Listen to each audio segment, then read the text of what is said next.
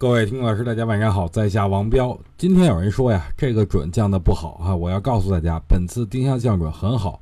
第一呢，就是底部出的好，无疑呢是政策导向。第二呢，就是定向降准出来以后，高开低走，让一些原本不坚定的筹码趁今天赶紧卖出，完成了一次接力好洗盘的动作，非常完美。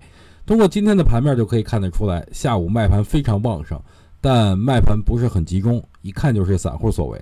所以呢，我觉得指数在明后两天会有反弹，咱们就可以把仓位加大。